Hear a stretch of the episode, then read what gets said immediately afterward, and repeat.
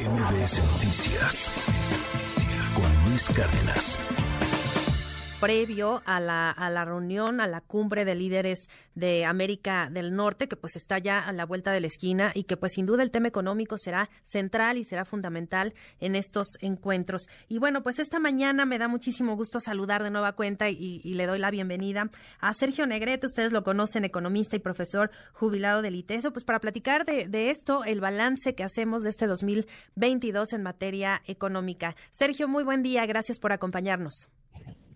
Muy buenos días, Sheila. No, gracias a ti. Muy, muy grato estar en este cierre de año contigo. Igualmente. Pues, ¿cómo cerramos este, este 2022? Sin duda, muchísimos temas, muchos factores. Eh, sin duda, eh, creo yo, la inflación, lo que más nos pegó. Obviamente, no, no solo a México, esto, este fenómeno que se da a nivel mundial tras la crisis que, vivimos por la pandemia. Pero tú, ¿qué, qué lectura le das a, a este 2022 en materia económica?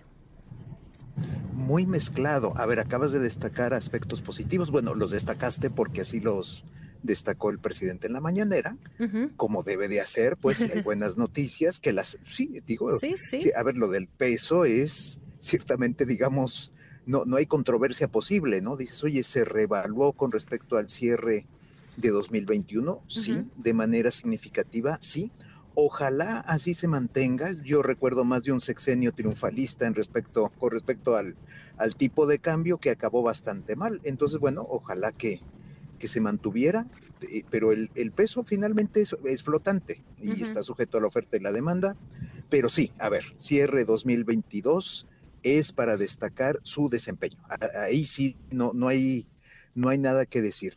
Eso es bastante positivo. Ya destacaste algo negativo, que es la inflación cerrará más o menos en 8%, pero hay que decirlo también, eso es algo global, es un fenómeno mundial, no puede decirse que sea un problema de México, es un problema gravísimo, golpea a las familias, el poder adquisitivo, sobre todo a quienes menos tienen, pero no es eh, culpa del gobierno mexicano. Entonces, bueno, hay que, hay que hacer ese matiz que es muy, muy relevante, ¿no? El problema inflacionario es global. El crecimiento económico cerrará más o menos alrededor del 3%. No es una mala cifra, es, no está nada mal, pero viene un contraste ahí sí bastante negativo con respecto al desempeño de años anteriores. Todavía no alcanza la economía mexicana el nivel de 2018. En ese sentido, tenemos un sexenio prácticamente perdido en materia de crecimiento. Y si uno dice, oye, esto tampoco es culpa del gobierno, no, sí, ahí, ahí sí hay mucha responsabilidad, porque parte fue de la pandemia, eso sí global, y otra parte ha sido la política económica del actual gobierno, que no ha incentivado tanto la inversión. A mí me asombra cada vez que el presidente presume la inversión extranjera, que por cierto, dado que no tenemos las cifras del año completo, no sé cómo es que las da. Este, supongo que le han dado algún preliminar, no quiero decir que las esté inventando, ¿eh? pero este, pero bueno, ya veremos en unas semanas realmente el, cierre de inversión, pero presume la inversión y por otro lado ataca la inversión.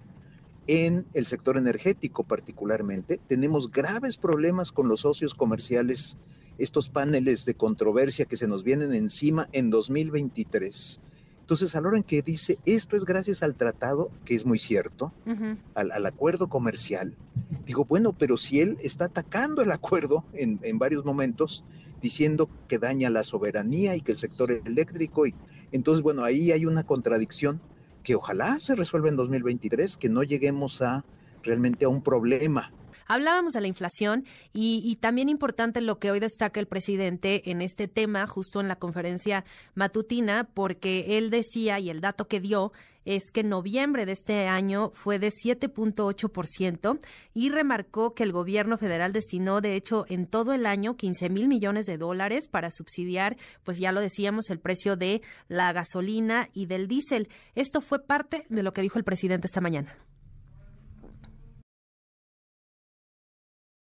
Afortunadamente ya logramos una pequeña disminución. Fue clave tomar la decisión de mantener un subsidio a las gasolinas y al diésel, porque aumentó el precio del petróleo crudo a 100 dólares barril teníamos un estimado de 60 dólares. Entonces, ese excedente decidimos utilizarlo, una parte, para destinar 15 mil millones de dólares a subsidiar el precio de la gasolina y el diésel.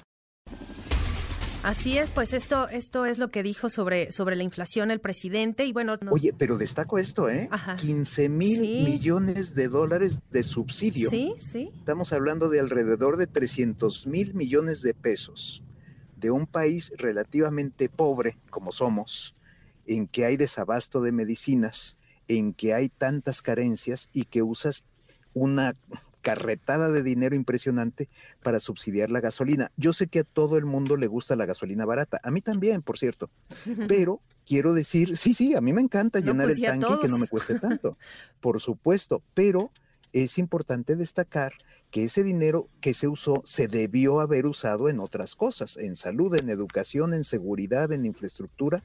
Pero bueno, es ese, eso es política pública, es el, el determinar, el decidir en qué usas los recursos que tiene el gobierno, que vienen de nuestros impuestos. Y bueno, pero sí lo quiero destacar al auditorio, la cifra tremenda que ofrece el presidente. Sí, 15 mil millones de dólares, exacto.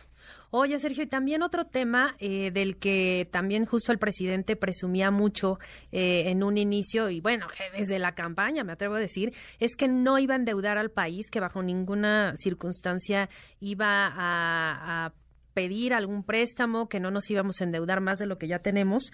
Y eh, también es importante destacar, pues, justo este tema de la reestructuración de la, de la deuda externa. Así es. Mira, la reestructuración es muy normal. Lo hacen todos los gobiernos. Digamos, es un refinanciamiento. Es, ahora sí que lo que se te está venciendo en el plazo corto, moverlo al futuro. Y lo hacen cada gobierno y qué bueno para no dejarle un paquete grande a la siguiente administración. Pero si, si, bien no, ciertamente sí se han endeudado al país, mucho es esto, se endeuda para pagar deuda. Lo que el presidente siempre quiso decir, y mira qué raro que yo me ponga de vocero presidencial, pero lo que él quiso decir es que no quiere aumentar el endeudamiento neto. O sea, este, que tú endeudes y pagues, entonces significa simplemente que quedaste tablas. Ahora, sí ha habido un aumento en la deuda, sí lo ha habido, tanto interna como externa, pero es el gobierno que menos ha endeudado al país en términos proporcionales, digamos. Ciertamente, yo te diría desde quizá este, híjole, no sé si Ernesto Cedillo, Carlos Salinas, o quizá antes. Este, en eso sí, deja decirlo, medio ha cumplido él lo que pasa es que ha hecho su promesa muy extrema, de no endeudar. Dices, bueno, este, no, sí ha habido un déficit en, las finanzas públicas muy pequeño y bueno, sí ha incurrido en endeudamiento, pero no ha sido desmedido, no, ha, no se ha salido de control como en otros eh, gobiernos. Este, no, en ese sentido, deja decir que sí ha cumplido razonablemente, digámoslo así, con esa promesa. Exacto, porque también eh, justo una deuda responsable, tanto a nivel macro como, como a nivel micro, pues eso es muy, muy destacado, ¿no? Al final, cuando se utiliza para algún tema de infraestructura, de etcétera, algo que realmente pues valga la pena, que, que vemos los, eh, los resultados de, quizá este endeudamiento de reestructura incluso, pues sí es pues, positivo, ¿no? Para, para, para la ciudadanía al final del día.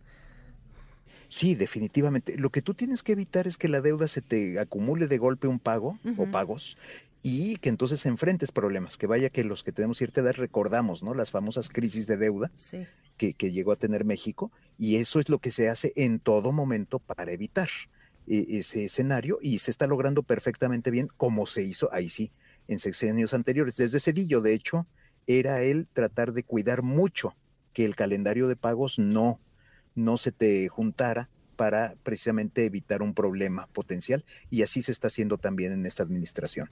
Claro. Oye, Sergio, y por último, creo que es bien importante eh, también abordar este tema, pues el IEPS, ¿no? El aumento eh, que se dará el año entrante, pues sí será por ahí un golpe al bolsillo y, con la cuesta de, de, enero, bueno, más, ¿no? Sin duda. Ahora, deja decirlo, eh, el presidente siempre aclaró a ver, es que como estuvo tantos años en campaña, hizo muchas promesas sobre la gasolina. Y hay quienes recuerdan, y es cierto, ¿eh? lo de la gasolina, el litro a 10 pesos y de que no iba a subir, y, pero la promesa realmente que ha seguido es de que no va a subir en términos reales. ¿Qué quiere decir? que no va a subir más que la inflación. Pero si la inflación está en 8, pues entonces que la gasolina suba a 8, aún así se cumple la promesa presidencial en ese sentido. Pero sí, a ver, ¿de qué es un golpe? Es un golpe y pues nos va a afectar a todos. Este, eh, un golpe que se minimizó debido al subsidio a la gasolina tan tremendo que ya comentamos, pero bueno, aún así va a haber ciertamente un aumento en los precios de las gasolinas, según esto, acorde con la inflación, ya lo descubriremos. Pues sí, ya lo descubriremos y ojalá que la cuesta de enero, de enero pues no nos traiga eh, tantos conflictos eh, a nivel de gasto familiar, porque pues sin duda alguna sí se viene difícil la, cosa en enero. Ah, no, no, no, no, sin duda. A ver, independientemente de quién es la culpa y la inflación no es no, esta no es culpa del gobierno federal, pues de que pega, pega. Entonces la cuesta de enero va a ser muy dura. Eso, eso no hay duda. Muy bien. Pues Sergio, te agradezco mucho que hayas compartido estas reflexiones, este balance con nosotros y pues que tengas un muy feliz año y por supuesto te seguimos molestando para, para que nos acompañes con tus reflexiones, con tus comentarios en materia económica. Un abrazo y muchas gracias. Buen día. No, no, un abrazo a ti, Sheila. Gracias, gracias por estar contigo, con tu auditorio. MBS Noticias con Luis Cárdenas.